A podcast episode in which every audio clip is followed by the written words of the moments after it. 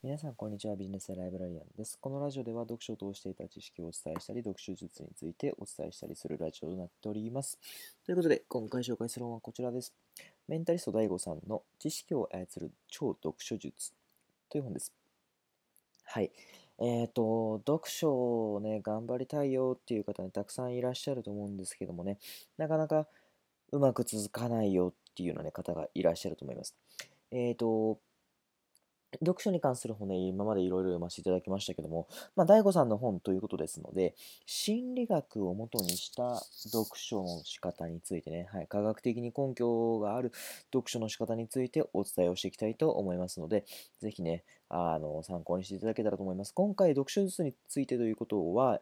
えっ、ー、とね、まあ、早く読書を読む方法はとか、あ、ごめんなさい、早く読書をする方法はとか、えー、読んだ方法、読んだお内容をね、忘れないようにする方法はどうしたらいいですか？っていったので、そんな2点についてのお話をしていきたいと思います。ということで、まずは読書を早くすることについてです。えっ、ー、と、結論を言います。結論です。もうこれ言ってしまったら元も子もないかもしれないんですけども、結論です。慣れが大事です。はい。もうね、えっ、ー、と、えーそんなんかよっていうふうに思っても絶望的な方がいらっしゃるかと思うんですけど、まだね、ラジオを閉じないでほしいなというふうに思うんですけども、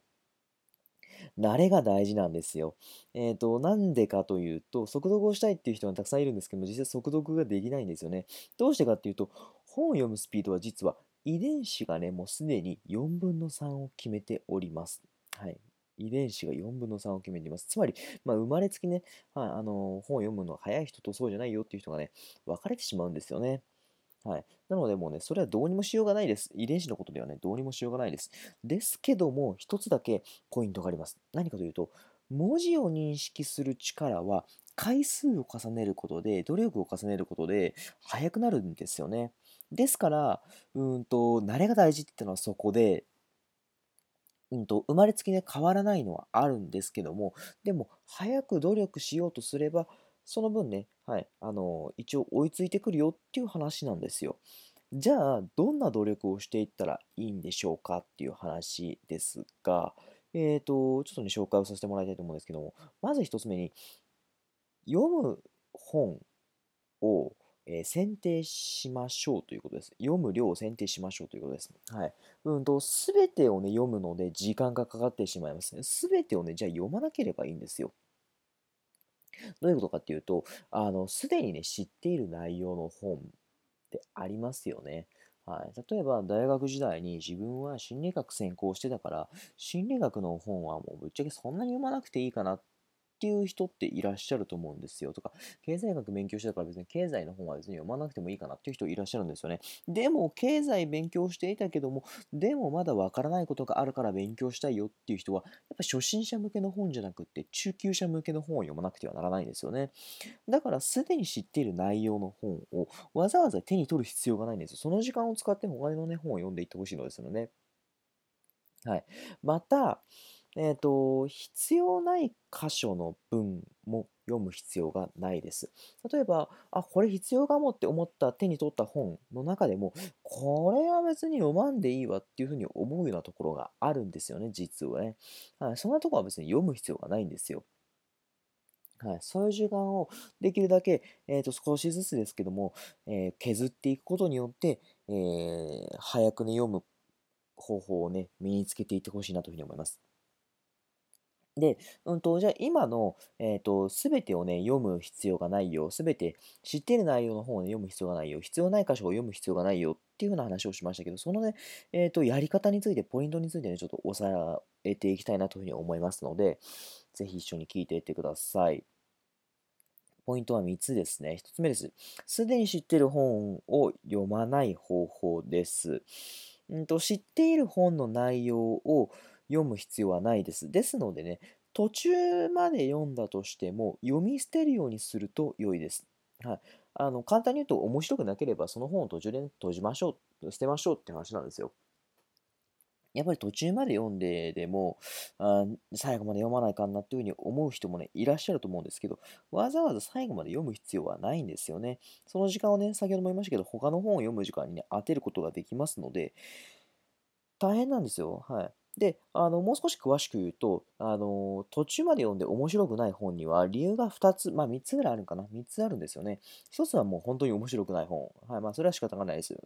2つ目は、うんと、その本の内容が簡単すぎる場合なんですよね。自分にとって、えーと、すでに知っている内容の本だと、別にやっぱりね、新しいことが知れないと面白くないんですよね。だからそれを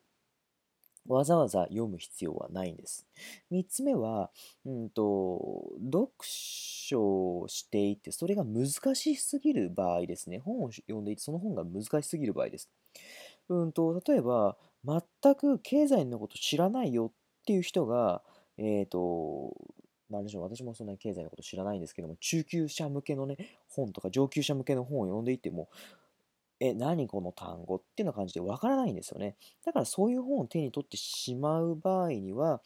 その本はもしかしたらね、数年後に自分がね、また読んだら、え勉強になるかもしれないので、その時のためにね、取っておくといいです。ですので、すでに知ってる本をわざわざ読む必要はないです。ポイント2つ目です。自分に合う本を見つけましょうということです。はい。やはり、うんと、先ほど言いましたけど、難しすぎる本、簡単すぎる本は意味がないです。ですので、ちょうどいいぐらいの本を見つけるといいです。まあ、自分の知っている内容と知らない内容とね、それが半々ぐらいなものがちょうどいいです。でそれを見つけるにはどうしたらいいかっていうことですが、これも3つポイントを押さえますけども、1つ目は表紙や帯をね、ちゃんと見ましょう。やっぱりね、表紙や帯にね、結構うんと、大事なことがね、書かれておりますので、それね、参考に、うんと、自分が読むべき本なのかどうなのかっていうのをね、選定してもらうといいです。次に、目次を見ましょう。目次です。はい。目次見ると、やっぱり、うんと、自分が知りたい内容なのかどうかってことがね、一目瞭、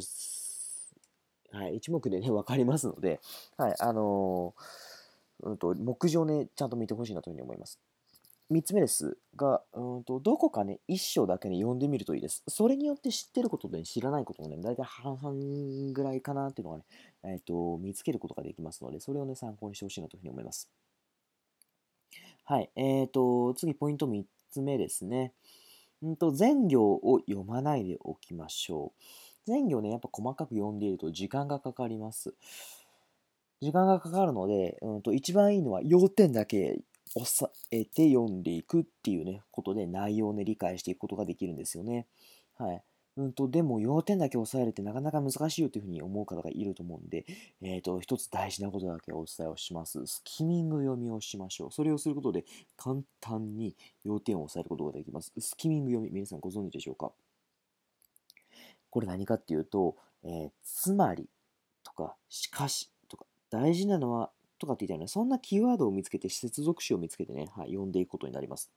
やっぱり、つまりとかしかしとか大事なのはとか、そのその後にね、大体大事なことが書かれているんですよ。筆者が、あの著者がね、言いたいことが大体書かれていますので、そこを見つけて読んでいくってことが大事になります。それをぜひね、あの忘れないで特訓してほしいなというふうに思います。ということで、えーと、まずは、はい、読書をね、早く、できるだけ早くするためにはどうしたらいいかなっていうことについてお伝えをさせてもらいました。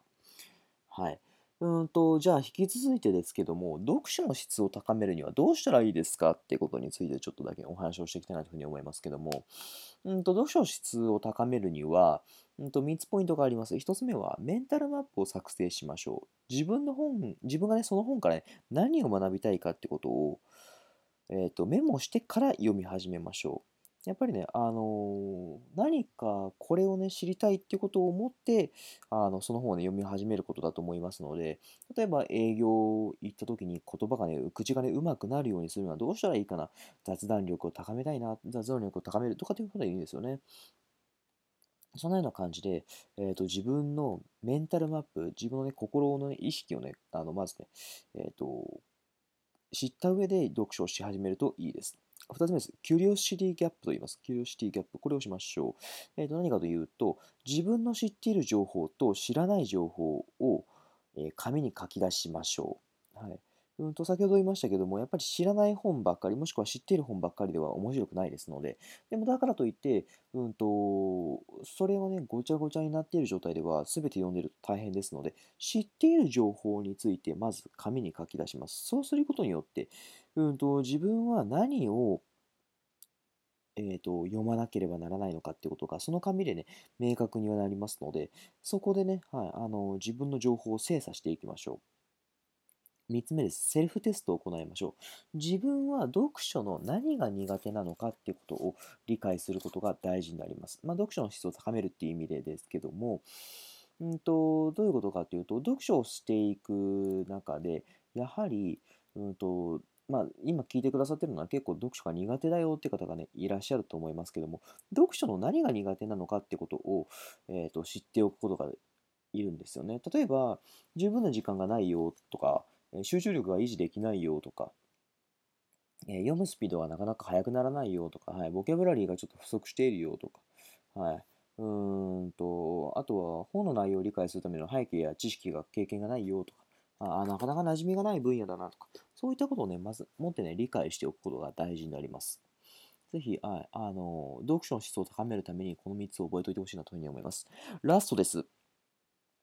えー、皆さん一番知りたいと思います。忘れない読書術についてです。忘れないようにするためですね。はい。うんと、大事なことだけね、3つだけお話をしていきたいなというふうに思います。1つ目です。予測読みをしましょう。予測読みです。はい。どんなものかというと、読む前にどんなことが書いてあるのかな、こんなことが書いてあるのかなっていうので予測をしてから読むことが、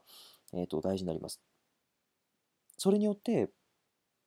やはり、えーと、予測をすることで、えーと、自分の中でね、あ、こうなのかなっていうふうにね、思ってから読み始めると、そのことが正しいのかどうかっていうことで、えーと、本をね、読むきっかけ、まあ、ていうんですか、読み続けるきっかけになるんですよね。ですので、予測しながら読むってこと大事になります。2つ目です。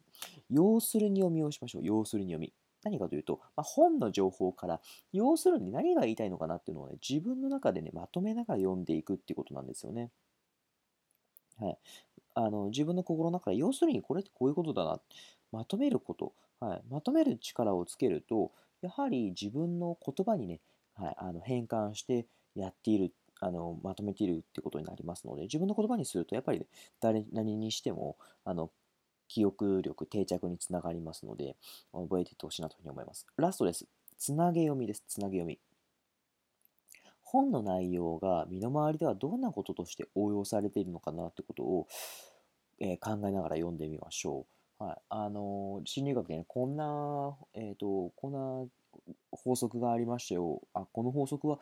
この辺で使われてるなとか、はあ、自分もそういえばこれ引っかかったなとか、そんなようなことでね、はい、あの理解しながら読んでいくと、忘れない読書術になっていきますので、ぜひ参考にしてみてもらえたらというふうに思います。ということでね、今日はこの辺でお時間とさせていただきます。また読書でね、何か悩んでるよってことがありましたら、あのインスタの DM 等でね、いつでもお待ちしておりますので、ぜひ